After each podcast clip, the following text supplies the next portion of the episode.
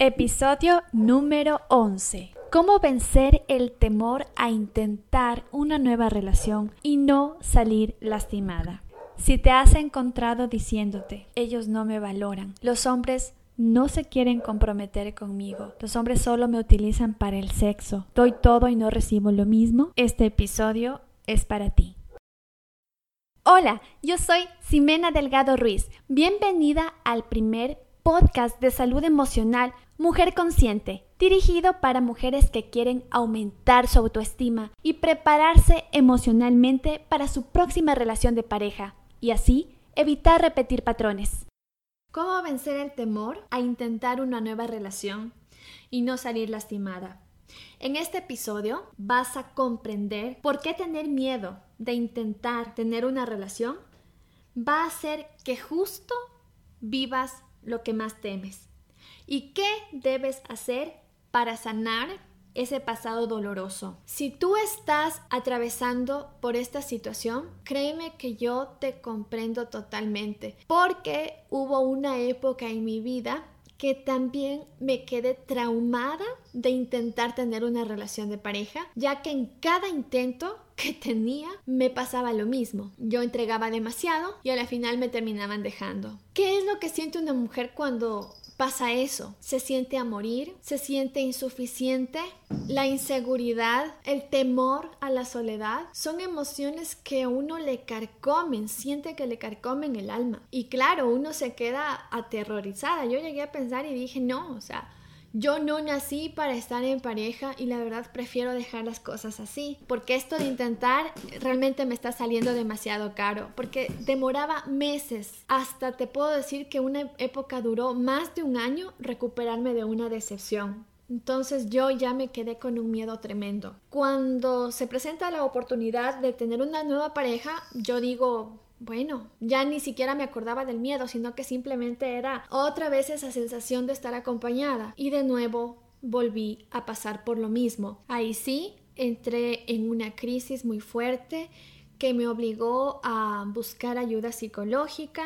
Estuve durante seis meses en terapia. La verdad es que para mí constituyó un esfuerzo económico porque al principio tenía que ir una vez cada semana y claro, reconozco que en su momento esas terapias me ayudaron, sí, porque aparte leía muchos libros, veía conferencias, pero sentía que pasaba el tiempo y no, no estaba teniendo eh, la ayuda que yo quería. Eh, fui a la iglesia, me cambié de religión inclusive, eh, porque realmente quería ayuda, hasta que la vida me orientó y pasé de lo psicológico al espiritual. Llegué a la terapia del Theta Healing, que es lo que yo hago, y ahí descubrí realmente la raíz de mi problema que el abandono venía de el momento en que yo estoy en el vientre de mi mamá y cuando mi papá se entera que mamá está embarazada de mí, nos abandona. ¿Por qué te cuento esta historia? Porque se relaciona muchísimo con los tres puntos que te voy a enseñar para que aprendas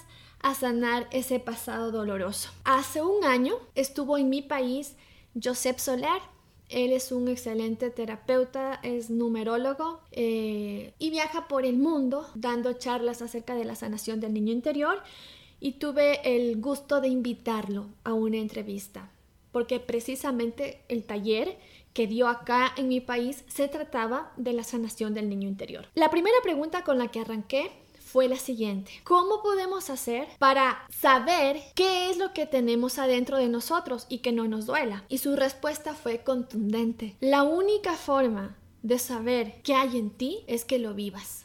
No hay más.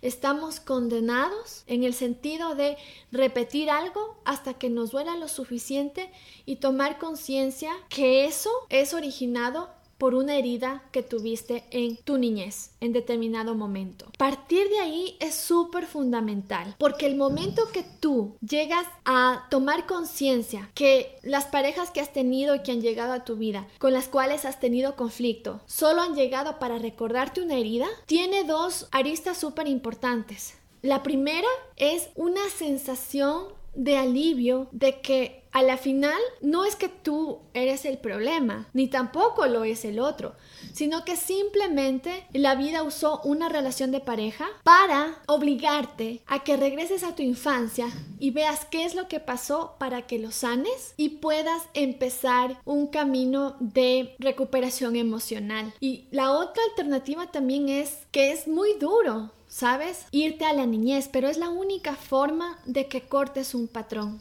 Joseph Soler nos indicaba en el taller que todo lo que nos pasa en la vida, y no solo en tema pareja, puede ser incluso también tema de escasez de dinero, se te caen los negocios, te encuentras con amigos que te traicionan o tal vez tengas malas relaciones familiares. Todo, todo, absolutamente todos los conflictos son solamente la punta del iceberg de algo que está mucho más adentro y que se encuentra en la niñez.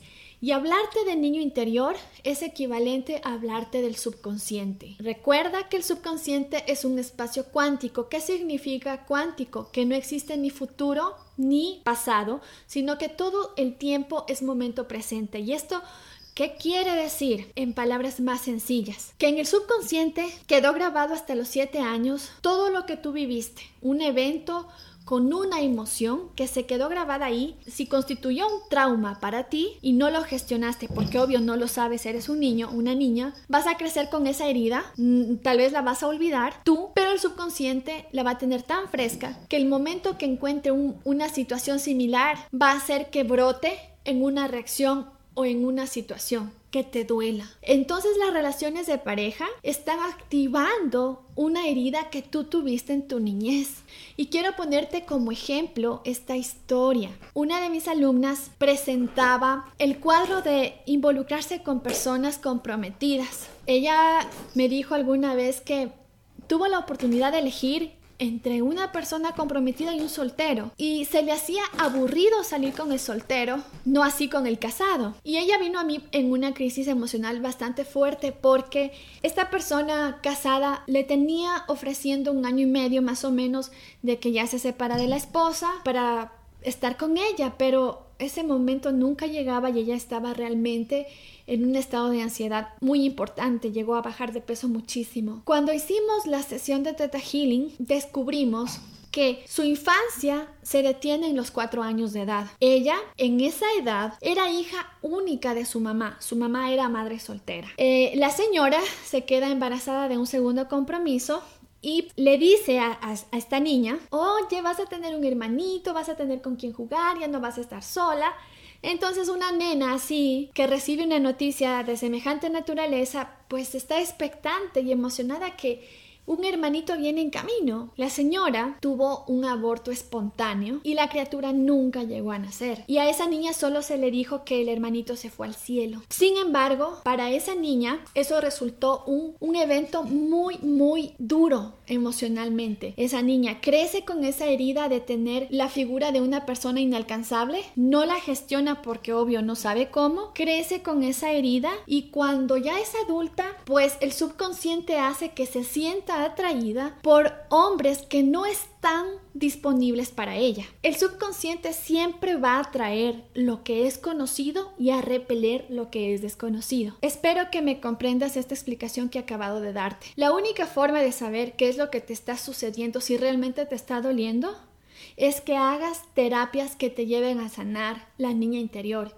Y aparte de reconocer la herida, es cambiar ese dolor por amor a través de la psicología energética. También se puede aplicar reprogramación mental. Hay muchas herramientas hoy en día para comenzar a sanar emocionalmente. Vamos al segundo punto. Esto de conocer que lo que te sucede viene de ti es algo que realmente te empodera. Créemelo y te lo hablo desde la experiencia. Cuando yo supe que mis parejas, las que había tenido, me reflejaban el poco amor que yo me tenía, fue doloroso, porque me di cuenta que no me amaban nada, no sabía cómo hacerlo. Pero a su vez tuve un fresquito dentro de mí que me dijo, oye, pero tú tienes el poder de cambiar esto. Y es así, cuando tú dejas el papel del victimismo y la culpa y pasas a responsabilizarte de lo que te está sucediendo, van a comenzar a cambiar las cosas. Y tomar responsabilidad es aceptar que algo doloroso pasó en tu niñez y que vas a iniciar un proceso emocional para que las cosas realmente comiencen a funcionar en amor para ti, porque tú te mereces alegría y felicidad y amor para ti. Pero necesariamente tienes que dejar el papel del victimismo y la culpa, que por lo general es una característica que la tenemos todas las personas que estamos hartas de repetir patrones en las relaciones de pareja. Si tú te has estado diciendo, es que ellos son los que no me valoran, es que los hombres hoy en día solo buscan sexo, no es así.